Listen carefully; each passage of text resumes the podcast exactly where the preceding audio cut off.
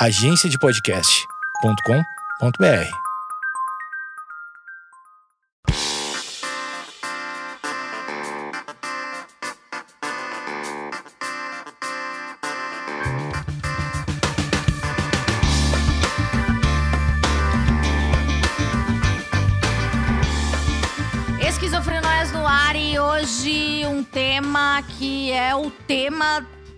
momento há muitos meses e eu acho que ele vai ser o tema, pelo menos o tema de 2020. É, eu recebo ela, Simone Fiuza, que é a dona e proprietária na firma é, Look do Fogão. Primeiro, queria, queria dizer, Simone, suas panelas são muito chiques. eu olho e falo, nossa, aquela panela ali dá pra dar uma entrada num carro.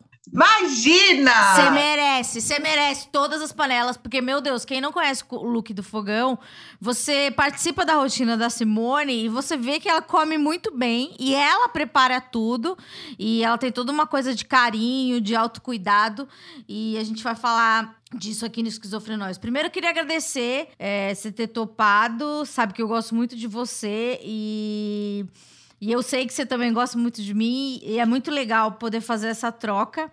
Eu acho que esse tema é, vai ser bem ouvido porque você tem uma coisa que é uma sensibilidade que eu não sei de onde vem, um, um carinho, uma coisa agregadora. Eu acho você muito legal. Ah, Brasil, esse, esse podcast vai ser uma rasgação de seda.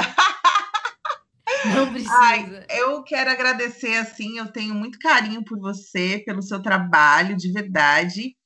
E fico muito feliz com que tudo que você falou agora, que. Ah, fiquei até emocionada, Brasil. Ah, eu também vou chorar. Não é pra chorar no começo do programa, né? É só no final. Simone, primeiro vamos voltar antes da Covid. Simone teve a Covid e eu acompanhei de longe pelas redes sociais, mas é, meu coração ficou meio apertado. Você já teve depressão, né? Tive. Eu, ti, eu agora, claro, a depressão diagnosticada eu tive no pós-parto do meu último filho, que foi o Bernardo, que foi mais ou menos há quase cinco anos atrás.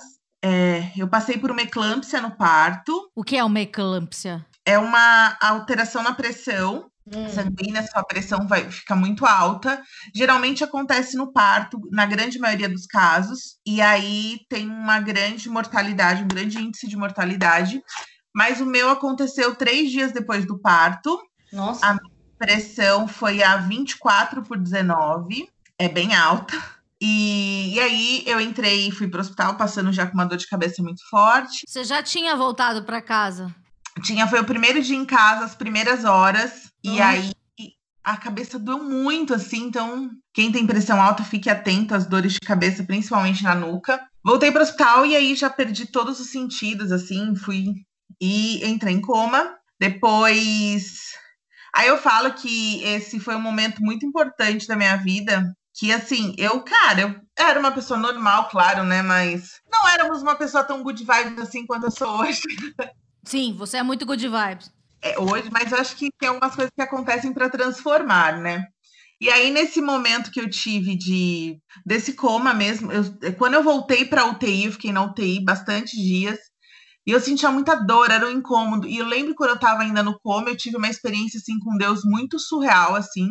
Deus saber que eu estava morrendo eu sei que pode ser pesado para vocês ouvirem isso, para todo mundo ouvir, até para mim às vezes rola um pouco. E eu te falei assim, cara, Deus, me dá uma chance de vida, eu vou ser um ser humano melhor a partir daqui. E que eu fiquei assim desesperada, achando que eu ia morrer, porque eu tinha tido um sonho na gestação e foi uma experiência muito forte assim. Aí eu voltei, passei pela UTI. E o seu filho estava onde, o nenenzinho? Meu filho voltou para casa e ficou com a minha mãe. Tá. E aí, enfim, tive essa experiência com Deus, Deus me deu uma segunda chance de vida, voltei e falei: agora você é um ser humano melhor, né? Poxa, fui lá, bati na porta de Deus, ele deixou eu viver de novo, eu tenho que ser um ser humano melhor. E aí passou, fiquei mais de 15 dias no hospital. Quando eu voltei para casa, eu tinha uma tristeza que tomava conta de mim absurda. Mas era uma, uma vontade de morrer, uma vontade de, de, de não estar, é, querer dormir? O que, que você sentia? Eu, eu ficava assim, eu primeiro me questionava, eu falava assim, gente, eu morri, eu morri, eu morri, fui lá no céu, voltei, falei, e aí, Deus, me dá uma segunda chance, ele deu, eu voltei, eu falei, eu tenho que ser pelo menos grata e eu não estou conseguindo. Você eu não senti uma. conseguia. Não consegui, eu senti uma tristeza muito profunda que eu falo que é uma dor de alma. Você não correspondia ao que você prometeu. Não, porque eu falei assim, cara, eu tô na minha casa, eu tive uma segunda chance de vida. Eu tô com meus filhos, eu tenho dois filhos, eu tenho um marido, eu tenho uma casa, eu tenho comida na minha casa. E eu, tô, eu, eu achava que eu estava sendo ingrata por não, por não, por não entender aquela dor que eu sentia. E aquela dor era muito profunda de alma. E aí eu comecei a ter pensamentos suicidas. É, eu não conseguia pegar o meu filho no colo. É, é muito pesado isso. Eu falo isso ainda por mais que eu já fiz a terapia, isso ainda me dói um pouco, assim. Eu via cenas de eu me jogando pela janela, jogando meu filho. E quando você associou isso com depressão? Ou alguém que te alertou? Não, eu não. Deixa eu tentar lembrar, porque eu falava assim, quando aconteciam esses pensamentos que eram o tempo todo, eu falava assim, gente, esses pensamentos não são meus, não são naturais, eu não sou assim. E eu chorava basicamente o dia inteiro. E eu tinha um gatilho muito grande, não sei se é um gatilho a palavra certa. Quando eu tinha essas crises de choro e essa dor que a gente sente na depressão, eu ia pro banheiro tomar banho. Porque eu sentia Hum, que o banho me aliviava um pouco. E sabe que é real? Que a sensação do banho quente alivia a, a depressão, porque ela remete ao útero da mãe, de proteção, etc.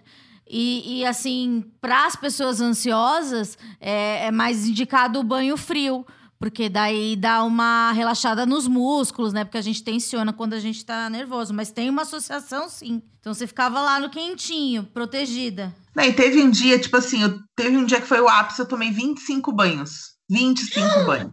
Gente, mas aí já tava um toque, né? Já tava gravando.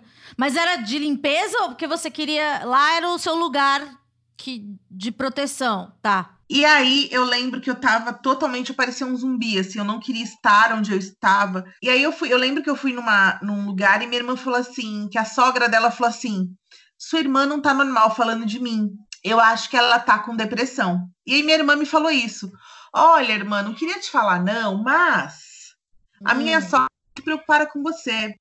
Você já pensou em procurar ajuda? E quando ela falou, sabe quando as luzes acendem, abriu uma porta? Eu falei, meu Deus, eu não quis enxergar, mas muito provavelmente eu estou depressiva. Isso durou quanto tempo? Você saiu do hospital? Quanto tempo, assim, mais ou menos? Até a tua irmã te falar isso. Dois meses. Tá. E aí eu falei, se eu não sair daqui, eu vou me matar, eu vou morrer, então eu preciso de ajuda. E aí eu lembro, é muito complicado, eu acredito que muitas pessoas passam por isso, do julgamento das pessoas por falta de informação. Uhum. né? Eu lembro que eu tive que pegar, ligar, marcar um psiquiatra e falar, tipo, a minha mãe, como estava em casa com o meu filho, me ajudando, porque eu não conseguia ter esse relacionamento de mãe e filho com ele. Então, a minha mãe foi meu braço direito e meu braço esquerdo nesse momento. E aí eu lembro que minha mãe falou assim. Não é um nem é julgamento que eu falo assim, mas é uma coisa para a gente parar e pensar como às vezes nós não temos informação. Minha mãe falou exatamente assim: ah, mas você não vai tomar esses remédios de doido, né? Nossa. E aí eu falei, mano, ela nem sabe o que ela tá falando. Nossa, ainda bem que você pensou isso. É que é muito comum isso. E eu acabo não julgando também, porque Claro. é a falta de informação também, né? É, as pessoas ainda têm muito preconceito e muita falta de informação. Enfim, fui no psiquiatra, aí fui diagnosticada, fui encaminhada para terapia e comecei, né, a medicação, a terapia que me ajudou assim demais, demais, demais, demais, demais. É, eu sou cristã, eu acredito muito em Deus, então eu busquei também forças em Deus, em, em me estruturar dentro da minha igreja e conversar mais com Deus diariamente. Isso me ajudou, é assim, muito, muito, muito. Foi um longo processo, né? A gente toma um remédio que é uma solução rápida. Ai, meu Deus, eu preciso Uhum. melhorar, preciso me curar. Nesse momento foi um processo árduo, mas que eu falei, meu Deus, se eu não tivesse procurado ajuda, eu tenho certeza absoluta que hoje eu não estaria aqui para contar tudo isso. Porque o remédio é aquela, aquele primeiro empurrão que você precisa pra você parar de ser o zumbi, né? E as outras coisas você consegue. Você tem a sua fé e, e com a terapia. É, é, é todo um tratamento integrado, né? Daí, o como você criou o look do fogão tem a ver com essa fase? Você já cozinhava? Não, eu não cozinhava. É, eu lembro, meu marido cozinhava muito mais em casa do que eu, eu salgava muita comida, tudo dava ruim, assim, eu não sabia fazer bolo, eu era, eu era bem negação. assim. Não tinha a mão. Não tinha, não tínhamos um talento, não, não tínhamos, não sei. Eu fui modelo plus size por muito tempo, até eu, eu engravidar do Bernardo, eu fui modelo plus size. E aí, quando eu tive o Bernardo, eu também tinha que voltar a trabalhar. Porém, eu estava muito fora do padrão que o mercado impõe para as modelos plus size e ninguém me Nossa. contratava mais. E aí, tipo, eu não tinha mais trabalho, eu não tinha mais nada. E aí eu falei, caraca, Deus, você precisa me ajudar, eu preciso fazer alguma coisa. E foi realmente. E eu tinha muita dificuldade em me desvencilhar de ser modelo plus size para assumir uma outra coisa, porque era uma coisa que eu gostava muito de fazer. E eu tive que me abrir. E na época dessa depressão, a gente estava muito lascado de grana, assim, muito sem grana, principalmente por eu não estar trabalhando. E aí a minha terapeuta falava: Simone, você precisa achar algo que te dê prazer, né? Que vai te fazer bem. Eu falei, mas querida, eu tenho dois filhos para cuidar, tenho conta para pagar, não tenho trabalho. Você quer que eu ache o que para fazer? E aí foi nesse tempo que eu falei assim, gente, todo dia era uma tortura para mim para cozinha, arrumar casa. E eu falei, não, eu preciso ressignificar tudo isso.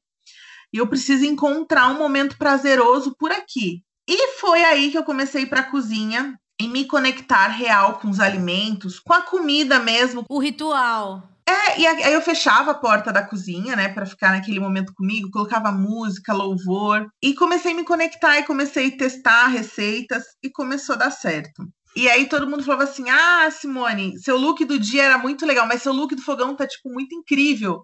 E aí eu criei essa conta, que é um canal do YouTube e Uhum. Instagram, e comecei a postar e comecei a aprender junto com os meus seguidores também. Então, no começo, você errava a mão no bolo, e- errava, sei lá, desandava os negócios. Ah, então você humanizou, deixou real. Não, total. Eu, eu mostrava e mostro até hoje a realidade, porque tem, tem coisas que dão ruim e eu acho que é muito normal. Na cozinha ou em qualquer coisa da vida, a gente e a gente tenta de novo. E, e no look do fogão é vida real, né? Eu gosto de mostrar isso, né? É natural, gente. Todo mundo pode cozinhar. E eu falo muito que a cozinha cura. A cozinha é um ato de amor. E eu acho que ela, ela me curou e ela pode fazer várias pessoas se conectarem também. Basta ir com calma, com amor e entenderem, né, que alimento é amor, alimento é afeto. E eu fico até emocionada porque isso faz muito sentido para mim, sabe? Agora eu lembrei da sua marmitinha da gratidão. Ah, meu Deus. Não, gente, a marmita da gratidão é uma forma que eu encontrei de demonstrar amor para as pessoas com algo que eu faço. Eu acho que o que eu faço muito bem hoje é cozinhar, então demonstro amor através da comida. Então presenteio pessoas com comida. Também gosto muito de presente, presentear, não, né? Acabo fazendo doações para moradores de rua assim diariamente. É, e para pessoas que eu amo, eu acho que essas são as duas vertentes que eu mais faço, que mais me fazem feliz, assim, todos os dias. Sim, mas agora a gente já resumiu um pouco da história da Simone. Daria um programa inteiro, mas o nosso tema central é pandemia. Eu lembro que no começo da pandemia, eu até falei com você, porque você, é, antes mesmo de você ter a Covid, você estava muito preocupada. Eu também estava muito preocupada. E, sei lá, me identifico com você, a gente acabou falando é, por cima, assim, nossa, que coisa estranha, etc. Eu lembro de ver você chorando num post, e, e isso foi antes de você ter a Covid. Quando, quando começou tudo isso? Quando você, quando você caiu a sua ficha que a gente estava numa pandemia? Foi quando seus filhos pararam de ir pra escola? O que, qual que foi o start, assim, que você falou assim, o mundo tá diferente? É, eu já estava acompanhando muito o, é, a China. Né? Eu acompanho alguns veículos de imprensa aleatórios, assim, é, e pessoas, sigo pessoas que trazem a verdade além do que os veículos de imprensa trazem. E eu já estava um pouco assustada com o que estava acontecendo na China. Aí, quando as aulas suspenderam, eu falei, ah, tudo bem, né? Para se precaver as crianças. E aí, quando de repente deu aquele. O Dória. É, fechou tudo em São Paulo, a quarentena foi decretada. Eu falei, meu Deus. E aí eu fiquei bem mal, bem mal, assim, de falar assim, meu, como as pessoas vão se sustentar, como as pessoas vão trabalhar, como as mães que precisam de colocar. Uhum. Eu pirei, assim, sabe, pensando, cara, quando a gente vai sair, pirei muito. Foram uns 15 dias assim no começo, bem puxado. Aí quando renovou a quarentena, eu falei: "Meu Deus, quando deu aquela renovada, aí eu até conversei com a minha terapeuta, ela falou: Simone, calma, isso pode se alongar, mas assim, a gente tem que manter a calma, porque senão a gente vai pirar. E aí eu fui, tomei algumas coisinhas, uns, né, uns floraizinhos para dar uma baixada e eu consegui é, lidar com isso de uma forma mais tranquila. Mas qual que era o seu maior medo, assim, da quarentena? Era com a sua família ou, ou, aquele medo de geral? Eu acho que eu, eu penso muito no coletivo, né? Eu acho que faz muito uhum. parte de mim isso. Então, assim, eu pensando em quantas pessoas morreriam com isso, porque eu já estava acompanhando os outros países, é, pensando que pessoas próximas poderiam morrer, pensando na economia, pensando é, na mãe que não vai ter o arroz para dar para o filho dela, sabe? E é uma preocupação que continua atual, só que no começo foi bem puxada, assim, para mim também. E daí, com quanto tempo de quarentena você foi diagnosticada? Foi em maio. E assim, eu tava de quarentena real. Maio, começou em março, né? Em março, dia 12 de março, porque como eu tenho um filho asmático, a escola já orientou que ficasse em casa as crianças. Então, assim, quarentena total, todos os cuidados. Eu não levo nem o lixo pra, no prédio, meu marido leva. Eu tomando todos os cuidados. Lavando tomate que vinha do mercado. Não, total, eu já fazia, eu já tinha esse hábito de higienização de alimentos. É muito constante, né? Eu sempre fiz isso. Mas agora eu lavo e passo álcool gel, entendeu? Aumentou muitos cuidados, pensando também nas crianças, né? Enfim, em maio foi no dia, acho que 20, não, foi dia 17 de maio que eu comecei a ter uns sintomas, uma dor de cabeça muito forte, muito forte. Eu tinha um projeto para gravar aqui em casa. Gravei esse projeto e eu sentia um cansaço muito, muito fora do normal. E aí eu pensei que poderia ter a ver com peso, pensei que eu estava muito me sentindo não pressionada, mas eu achei que era de repente a adrenalina do trabalho. Uhum. E eu ficava muito cansada no final do dia, assim, era muito. E eu fui perdendo ar aos poucos, assim. Foram cinco dias de gravação e eu fui perdendo ar. No último dia eu nem conseguia mais dar o texto e eu tinha febre à noite. E aí, no último dia que acabou, eu acho que meu corpo falou: ok, você pode agora descansar, porque a gravação acabou. Eu desmaiei no chuveiro de falta de ar. Nossa. E aí, depois que eu voltei, é, a gente fez uma consulta online com um médico do convênio. E a médica falou: olha, é bom vocês irem para o pronto-socorro. Fomos para o pronto-socorro. Porque o seu marido também estava com sintomas. Ele estava tipo um resfriado comum. Eu já tá, tinha perdido o paladar nesses cinco dias, dores de cabeça todos os dias, febre à noite e muito cansaço, assim. E a respiração super curta, mas até aí a gente falou: tudo bem, né? Vai passar, não é. Mas aí, quando eu tive esse desmaio de falta de ar, não conseguia dar dois passos. Fomos para o hospital e aí foi, fizemos a tomografia, eu tava com 50% do pulmão comprometido Nossa. e meu esposo com 25%.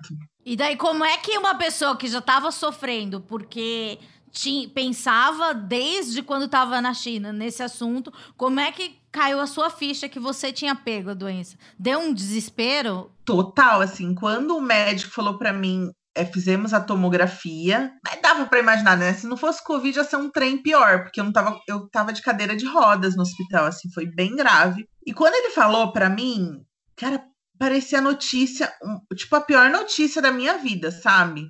Imagina. E, mas eu lembro, eu sei que tem pessoas que têm sintomas muito leves, mas eu tive sintomas muito pesados. Quando eu tava na enfermaria, eu senti, acho que foi a pior sensação da minha vida, assim, de tudo que eu já passei. Foi a pior sensação, sem, sem ar, desmaiando sem ar. Aí os enfermeiros colocaram oxigênio, foi uma sensação muito forte pesada. E quando o médico confirmou o diagnóstico, eu falei, vou morrer. É, foi o primeiro pensamento, assim, de, de morte. E aí, quando o médico falou que eu ia ficar internada, foi mais puxado ainda, porque meu esposo veio para casa, porque ele estava praticamente assintomático e eu fiquei no hospital. Uhum. E aí, isso é o pesado, porque no hospital, pelo menos onde eu fiquei, é, tem uma ala já para pessoas com Covid. E quando você entra, são pessoas quartos isolados, né? Todos de vidro. Mas assim, pessoas entubadas. É muito chocante ver uma pessoa entubada de Covid. Parecia que você tava naquela notícia que você via na China, aquelas pessoas com, com aquelas roupas, tudo. Total, assim. É, as pessoas são entubadas, praticamente ficam de uma cobertinha aqui no bumbum, ficam de costas. É Hum, muito nossa. puxado. E os médicos todos é, com equipamento, assim, você fala assim, mano. É... Nossa, até me arrepio, assim. Foi muito puxado e eu só conseguia pensar no pior. É uma bosta, mas era. era eu não conseguia ser positiva nesse momento. Não conseguia. Tipo, eu não tinha forças para ser positiva. E como é que era o contato com o seu marido? Você fazia algum. é, tinha algum momento que você falava com as pessoas que estavam fora, com seus filhos, alguma. Porque a gente vê na TV que ah, tem uns hospitais que é, abrem o Skype para você falar com seu familiar, pra- com, com a pessoa que está internada, é, uma vez por dia. Como é que era isso? E, e outra coisa também que eu fico, eu fico encucada é que, tipo, como os médicos estão com aquela né, um monte de coisa na cara, você nem sabe quem é o médico. Dá para reconhecer? Não, não dá para reconhecer. Eu tinha noção de um médico porque ele era oriental e eu conseguia ver os olhos dele. Então, era a única diferença que eu conseguia. É, como a gente fica em UTI e o celular na UTI pode prejudicar a utilização dos equipamentos da UTI, não é recomendado a gente ficar ligado, mas eu fiquei com meu celular para uma hora do dia, caso, quando as enfermeiras deixavam para mandar mensagem. Eu não fiz chamada de com meus filhos, porque é, como a gente ia fazer esse projeto, eu tinha. Eles foram para casa do meu sogro e da minha sogra, graças a Deus. Então eles já estavam numa quarentena quando estava na gravação. Sim, três dias antes da gravação começar, como a gente ia receber coisa de fora, é, e a gente ia precisar de um silêncio em casa, a gente achou melhor, como meu sogro e minha sogra também são de quarentena. As crianças foram, então eu não fiz chamada para eles não Se chocarem também, né? É, não ficarem impressionados, preocupados. Então, para eles, a mamãe ficou trabalhando esse tempo todo que eu fiquei por lá, entendeu? Mas é, dá, toda vez que a gente pega assim o telefone, parece que a gente fala assim: esse vírus é tão rápido, ele age de uma forma tão rápida que, que pode ser a última vez que a gente fala com alguém. Uma pergunta: você conseguiu dormir no hospital? É, a gente tenta, né? Porque não tem muita coisa para fazer, né? É, Mas é, nem dá para dormir tanto porque o acompanhamento é muito constante dos enfermeiros. Então, quando o médico entra no seu quarto, eles entram várias vezes durante a noite, várias vezes durante o dia e acendem luz é, para ver pressão, para tirar febre. Então, nem tem como descansar, assim, é só cochilinhos mesmo. Mas é, eu acho que o pior momento era quando você pegava o celular e falava assim: Meu Deus, pode ser a última vez, sabe? E daí você começou a melhorar. E daí você come- voltou a ser um pouco good vibe ou ainda tava naquela bad? É, quando, quando os sintomas passaram a melhorar, porque eu senti uma falta de ar muito extrema. E eu falei, gente, parece que meu pulmão foi cortado pela metade e jogaram a metade fora, ele agora tá se virando aqui. Gente. É, quando eu comecei a melhorar, aí eu comecei a ver uma luz no fim do túnel, sabe? Orava muito, pedia para Deus me ajudar, me dar força. Como é um vírus novo e os médicos sempre falavam muito isso para mim, até para meu esposo quando ele foi lá. É um vírus novo, assim, é, a gente está estudando ainda, então assim não tem muita informação, não tem medicação. É tudo como se fosse um tiro no escuro, né? Acho que isso que dá muita insegurança pra gente que passa pelo Covid. E daí você, quando você saiu, é, foi que nem aqueles negócios na televisão, te aplaudiram. Como é que foi? As pessoas dão tchau? É emocionante sair? É muito emocionante, né? A- no meu hospital, como tem uma ala só de, de Covid, graças a Deus, é, muitas pessoas tendo alta, isso é ótimo, né? Mas é bem real, assim, você sente que você é, venceu mais uma, né? Você fala, meu Deus do céu, obrigada, Deus, por vencer mais essa, mais uma chance de vida. É muito real, assim, muito, muito real. E acho que além de, de, da saída do hospital, que foi emocionante, acho que o mais emocionante foi poder encontrar meus filhos de novo. Não, calma, calma, calma. A gente ainda a gente vai falar da recuperação em casa. Você chegou em casa, daí volta, né? Você tem que fazer a rotina. Seus filhos não estavam em casa. Mas daí você já voltou a falar com eles. Nos primeiros dias não, porque eu tava bem mal e eu mal conseguia falar de respiração. Ah, então em casa você ainda tava debilitada. Tá, porque sim, os médicos, como tem hoje em dia, tem poucas vagas, por, por mais que eu fiquei no hospital particular, é, tem muitas pessoas precisando. Eu tive uma melhora boa, tomei, enfim, os remédios necessários. E aí eu vim para casa, mas eu continuei em isolamento por mais 15 dias depois que eu cheguei em casa. 15 dias. Por mais 15 dias. E aí, cara, eu acho que os 15 dias foram uma bosta.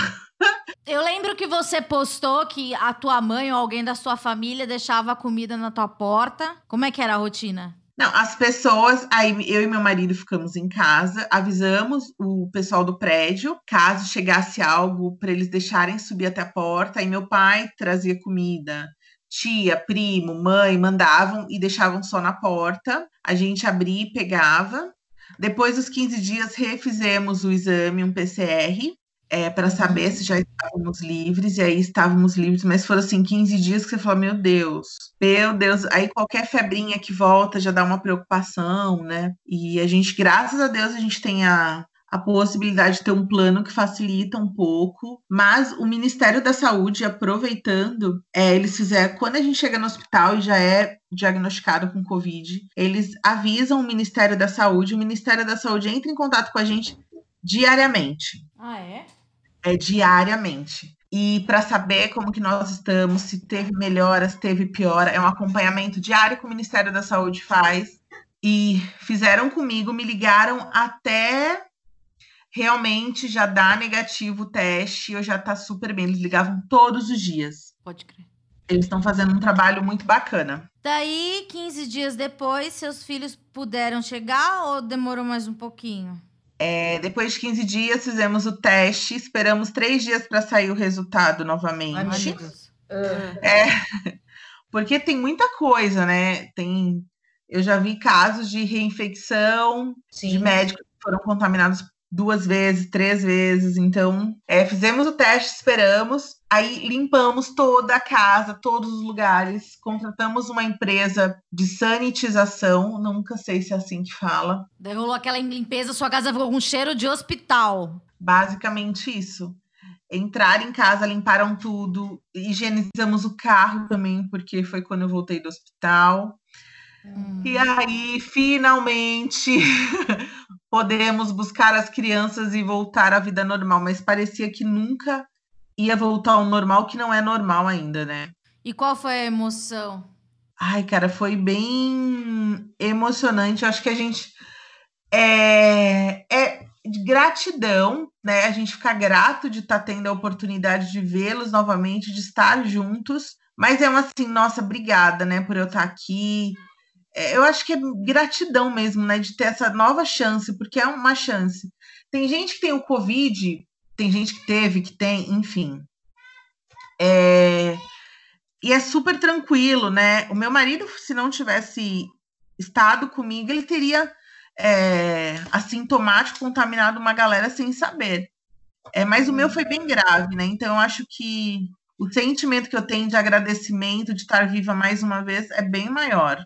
Então temos aí duas situações que você, né, conseguiu superar, né? Aquela o coma ali depois que você teve seu primeiro filho e agora o Covid. Temos uma terceira, querida. Já tivemos três vezes, tipo gato. Minhas seguidoras falam que eu sou tipo gato, sete vidas. O quê? Qual que é a terceira? Quando eu era muito louca, na, era muito vaidosa, eu fui, fui fazer cirurgia plástica, fiz lipo. Ah, meu Deus! Você fez silicone e nariz. Lipo. Ah, tudo no mesmo dia. Tudo no mesmo dia, 10 ah. horas de cirurgia. Meu Deus. Aí eu tive uma infecção no seio esquerdo. Como assim? Tive uma infecção bacter... é uma infecção hospitalar no seio Nossa. esquerdo. Perdi o seio esquerdo de brinde e tive uma sepse. O que, que é uma sepse? É uma infecção que entra na corrente sanguínea. Não, é tipo uma infecção generalizada. Tipo isso. Ah, Gente, mas tudo bem. Há dez- nove anos atrás. Tá, mas daí nunca mais cirurgia plástica. Eu, eu falo que a cirurgia plástica é como atravessar a rua, né? Você olha de um lado, olha do outro, não vem carro, você atravessa, mas pode vir um carro muito louco e te atropelar. Então, eu não sou contra, desde que tenha todos os cuidados, mas eu não faria nova. Eu faria para agradar a mim, e não como eu fiz antigamente para querer agradar e entrar num padrão, sabe? Foi uma lição que você aprendeu. É, queria entrar num padrão, queria fazer para as pessoas e não para mim, assim. Então tá, né? Esse bônus track aí. É, você, associa, você achou que em algum momento da, da, da Covid ou da pandemia é, os sintomas da depressão voltaram? Ou ela, ela nunca mais voltou no seu caso? Eu acho que a depressão, ela, ela tá sondando, né? Eu falo que a depressão é um lugar que eu nunca mais quero voltar. Mas tem dias, que nem no início da pandemia, que eu fiquei muito mal, muito mal de ficar Uhum. no quarto, é, deitada e só querendo chorar. Mas eu tive que ter o autocontrole e falar assim: opa, Simone, essa tristeza tá te levando para aquele lugar que você não quer voltar. Então, a minha vida toda, depois que isso aconteceu, e eu percebi que na minha adolescência, eu tive algumas fases da minha vida também que eu tive essa depressão. Quando eu tinha 15 anos, eu lembro que eu fiquei seis meses praticamente dentro de um quarto, Hum. é, só levantava para comer. Eu fiquei seis meses, perdi ano escolar e Nossa. foi bem pesada. Só que para minha família, tipo, ah, acho que era adolescência, vai passar. E hoje eu Uhum. vejo, consigo analisar que era já uma depressão. Então, eu já tive vários episódios. E hoje, quando eu percebo, é, eu sei os gatilhos e sei o início dela. E quando eu vejo que tá começando, que eu tô caminhando para aquele lugar, eu falo: opa, Simone, a gente precisa dar a volta por cima, vamos buscar ajuda. Porque você já conhece o caminho, né? Então você não precisa passar por tudo aquilo. Isso é muito legal. Eu sempre recebo mensagem das pessoas é, que falam: ah, eu, eu fui diagnosticada, ah, eu tô com depressão, acho que eu tô com depressão.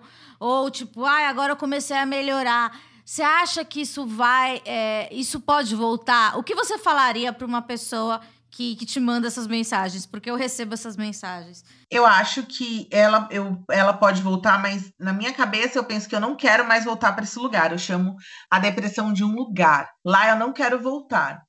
É, acredito sim que ela volte, é, é natural, né? De repente a gente passa por alguns momentos, é, tem desequilíbrios químicos, a gente sabe do que, que isso acontece. E tem fatores, né? Tem uma pandemia, você pegou a doença, as pessoas que você gosta eh, poderiam ter pego também. E isso é claro que são coisas importantes da gente olhar, porque a vida não é uma constante, né? Você, aqui a gente tá falando há 40 minutos, você me contou várias passagens de- da sua vida. E a gente nunca sabe, né, o que, o que rola na vida do outro e como ajudar o outro. E isso que você falou, a definição da depressão ser um lugar, é bem, bem interessante. Gostei, vou roubar. É, é isso.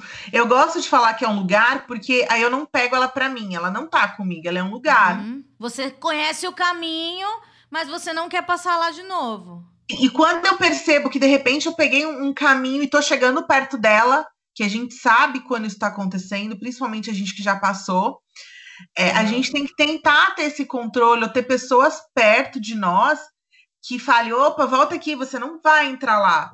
É, ou que busque ajuda de psiquiatra, medicação, terapia, enfim. É, é, é eu penso justamente assim, na minha cabeça eu, eu vejo um lugar escuro e quando eu falo sobre isso, parece que eu tô chegando, eu falo, não, eu preciso voltar, preciso me tratar, enfim, o que for. E aí me lembro, quando eu perdi o seio também, eu fiquei praticamente três meses depressiva, mas eu não tinha esse diagnóstico, Uhum. né? Então, quando a pessoa é, O diagnóstico também, ele é uma coisa que, que, que é um alento, né? Porque tem um nome. Exatamente. Tem um nome, e aí você vê também que, como tem um nome, tem uma solução. Ótimo. Porque se tem um diagnóstico, você fala assim, poxa, eu posso tratar. Então, assim, é difícil? É muito difícil. Não, ninguém tá falando que é fácil. É, era um dia, eu. Todo, todos os episódios que eu tive de depressão eram dias difíceis, dias difíceis para acordar, dia difícil, dias difíceis para viver. É, e eu falo, quando a gente tá com depressão, é um dia de cada vez. É vencer Hum. um dia de cada vez, tentar ser positivo, tentar ter pequenos momentos de alegria, tentar encontrar alguma coisa que você goste, que comigo foi surpreendentemente a cozinha, que eu não tinha ideia. É, procurar pequenas coisas que vão te fazendo bem, e claro, tratamento é, é muito, muito importante. A fé nos ajuda muito a superar isso, mas assim, tem que procurar tratamento. Eu vejo muitas pessoas, principalmente quando eu falo esse fato da minha mãe, que ela falou de tomar remédio de louco por falta de informação, é, muitas pessoas me procuram, mas muitas, falando assim: ai, Simone, como você começou? Você não tinha vergonha de ir no médico? É, eu não quero tomar remédio. Eu tenho medo de ficar é, viciada em remédio, eu tenho medo de ficar dopada com remédio. Falei, mas, gente, calma. O remédio só tá aqui para te ajudar. E se você tomar uma medicação que não te fizer bem, você vai sentir, você não tá alienado, você não tá num coma. E uma coisa, eu acho que é importante a gente falar que quando a- as pessoas falam, ah, eu acho que eu vou ter que ir no psiquiatra. A primeira vez que você vai no psiquiatra, ele não vai te dar a dose máxima que vai deixar você igual um zumbi, do jeito que as pessoas acham que fica. Eles te dão a, a dose, a- uma dose muito baixa, que às vezes é uma dose que nem, nem mexe na sua depressão ainda, só pra você ir se adaptando. Tem muita lenda, né? É, é muito isso. As pessoas têm muito preconceito. Ai, que psiquiatra é médico de louco, como é muitas pessoas. Eu acho que a gente está numa nova geração que a gente pode mudar muita coisa. E eu vejo muita gente, muita, muita gente tem preconceito com medicação, muita gente tem preconceito com psiquiatra. Eu tenho muitas pessoas que me procuram, até amigos, é, não só de psiquiatra, até de terapia. Eu falo assim, gente, o mundo precisa fazer terapia, assim, todas as pessoas precisam fazer terapia, que ajuda muito. E, cara, eu vejo tanta gente, tanta gente depressiva que fala, ai, não vou tomar remédio, e prefere, em vez de testar alternativas de melhoria de tratamento, a pessoa nesse pensamento antigo, antiquado, é, se afunda cada vez mais, ou por pensar é, na opinião dos outros, ai, não vou tomar porque vão me achar uma maluca, não vou no psiquiatra que vão me achar. Que isso, gente? É um médico incrível que tá aqui para nos ajudar, sabe? E eu não sei Sim. se você recebe muitos relatos nesse sentido, mas eu recebo muita coisa nessa pegada. É, eu também recebo da- de- das pessoas que têm medo e, e acham que ir para terapia é uma decisão muito difícil. Como você falou, é, eu acho que você não precisa nem ter uma depressão para fazer terapia. Se você é uma pessoa, você já precisa de terapia. E é- é- a terapia é um, é um lugar, é um lugar também que você vai e você pode ser você. É, Às vezes você tá, acha que um problema é de um jeito e ele, ele só desfaz um nó e mostra pra você de uma maneira mais clara. Às vezes a terapia é, é um espelho, porque a gente distorce muito as coisas. Você falou que você, é, fez terapia, faz terapia. Você tá fazendo agora por, por videochamada? Sim, estou. E você gosta? Pra você é diferente? É, eu gosto muito de ir no consultório porque eu me sinto em nuvens. Enquanto a depressão eu me sinto entrando num lugar muito escuro, horrível, na terapia eu me sinto sentada numa nuvem com algodão doce na mão. É exatamente isso que eu me sinto na terapia. É, em casa é diferente, né? Mas é necessário e bom também. Mas eu gosto muito desse processo de ir até o consultório que eu me sinto cuidando de mim. Eu me Sim. sinto indo para uma solucionadora de problemas. Arrasou. Sim. Eu me sinto assim, sabe? Parece que eu vou com a cabeça muito louca, cheia de nós, assim, eu chego lá, ela fala: "Estou aqui para te ajudar. Vamos resolver todos esses problemas". É tão legal, né, quando a gente encontra um terapeuta que combina, né? Que às vezes as pessoas demoram um tempo também pra achar alguém que dê match. Mas eu acho que também é uma coisa, né? Se o primeiro não você não se identificou, acho que tem que persistir, Não tem por que ficar é, postergando e, e, se sabotando, né? De alguma. Eu já menti na terapia porque eu, eu achava que se eu mentisse na terapia eu ia receber alta. Mas é claro que minha terapeuta na época sabia que eu tava mentindo. E ela nunca ia me dar alta, sabendo que eu tava com lá mentindo. Mas é isso, a gente, a gente não precisa enganar o terapeuta. Eu acho que eu comecei a melhorar quando eu comecei a colaborar comigo mesma. Né? Aquele meme lá de alguém da fazenda, me ajuda a te ajudar. Tipo, eu tinha meu, meu psiquiatra e meu psicólogo. Mas é, quando eu comecei a ser honesta 100% com o meu tratamento, é, as coisas foram muito mais fáceis, né? E, e, se boicotar é uma coisa que a gente faz muito. É, sobre o, o look do fogão, você mostra lá um dia a dia, etc. As pessoas, é, eu imagino que as pessoas se sintam muito suas amigas, né? Porque você tem isso de, de ser próxima, de juntar. Como é que é a sua relação com o pessoal da internet? Eu amo as pessoas da internet, só não amo os haters. Mentira, eu amo. Não, você não tem hate. Temos. Sério? Temos vários, assim. Que é... Pra quê? eu tenho muito, amo conversar com as pessoas, amo encontrá-las por aí. Eu acho que eu tenho uma conexão. Eu já fiz três jantares para os meus seguidores e fiz sorteios e foram assim. Como você levou seguidor na sua casa? Não, eu tive que alugar, alocar um espaço, uma cozinha. Ai, que demais! Muito legal, assim. O primeiro é com 20 pessoas e agora, quando a gente chegar em meio milhão, eu quero fazer uma festa para 500, 500 não, 50 pessoas, a louca. Você vai cozinhar para 50? Você já cozinhou para tanta gente? Já cozinhei para 30, né? Porque no, no jantar do Look do Fogão é 10 de equipe comigo e mais os 20 seguidores, né? A gente dá conta, a gente dá conta, mas eu quero muito fazer isso. Eu acho que essa troca é muito importante. Eu me sinto muito amada e eu vejo que, de repente, o look do fogão se tornou meu trabalho hoje, graças a Deus. E eu me sinto útil, necessária. Eu gosto muito. Mas temos os haters também que, mano, misericórdia, pra que que você vai falar merda pra alguém na internet, né? Eu tenho muito que critica o tipo de comida, que critica o fato de eu ser gorda putz, tem tanta coisa. Mas esse tipo de hater, é, ele, ele, te desestabiliza a ponto de você levar pra terapia? Ou é uma coisa que não te abala? Não, acho que não. Não chega a me abalar assim, mas tem dias que eu fico muito furiosa, assim. Tem. Ai, as pessoas querem se meter demais. Aí tem gente que você vê que é um hater e que ele comenta tudo, não tem um elogio, assim. É só descendo a lenha, sabe? Ai, porque você vai morrer. Eu vejo várias pessoas aí entra um pouco de gordofobia também. Eu vejo várias pessoas é, do meu nicho que também cozinham, mas são pessoas magras. Essa uhum. pessoa pode cozinhar o que ela quiser, que ninguém vai fazer um comentário fingindo estar preocupado com a saúde dela alguma coisa. Ninguém. Eu até fiz um comparativo, esses dias eu vi uma um perfil aí que eu sigo postou uma foto de uma gaveta cheia de chocolate, cheia de biscoito. Ela falou: todo mundo tem uma gaveta dessa em casa. Bicho, se eu faço um negócio desse, esses haters caem matando em cima de mim. Ah, porque você vai morrer. Ah, porque o diabetes. Ah, porque, cara, é, a galera pega muito pesado nessa pegada de gordofobia comigo. É meio tenso, assim. Tem essa coisa do body positive, mas é isso, né? Quando você se expõe, é, você tá sujeito a muita coisa, né? Porque é, é difícil. A internet é igual você falou, você ama a internet, mas ao mesmo tempo não. Eu acho que as pessoas tomam muito coragem atrás de um celular, atrás de um computador.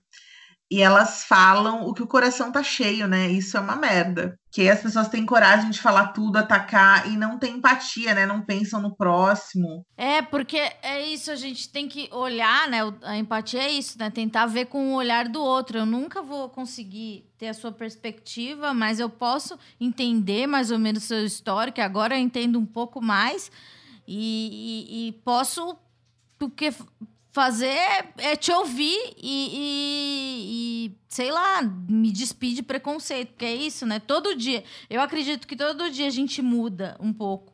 E, e eu, eu acho que ontem eu era uma pessoa pior que hoje, e hoje eu sou uma pessoa melhor, e sou melhor do que um minuto atrás, etc.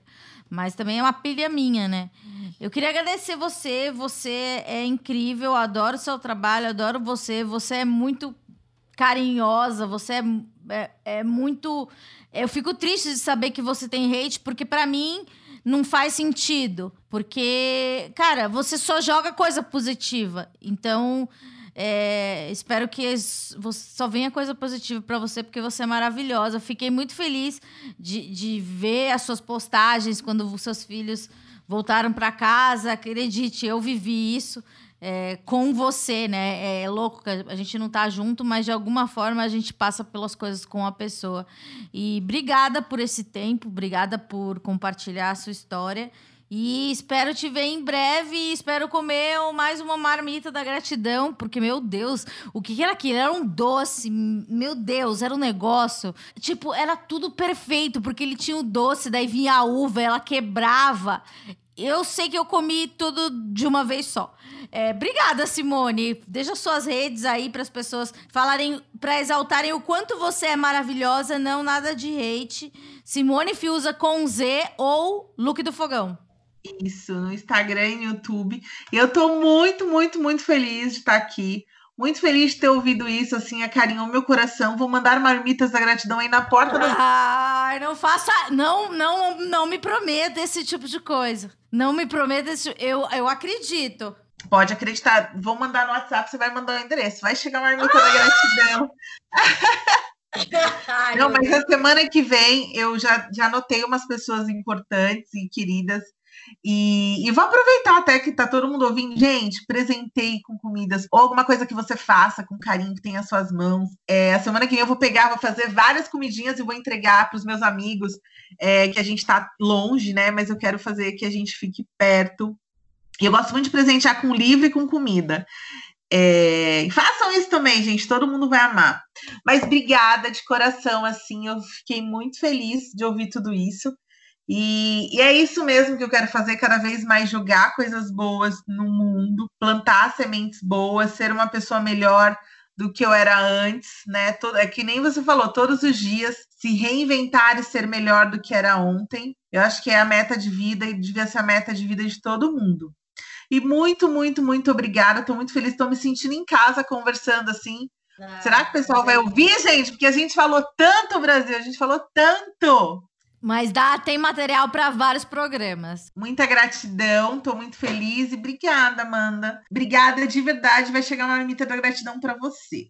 Amém, glória a Deus. Semana que vem a gente volta e paz nos estádios.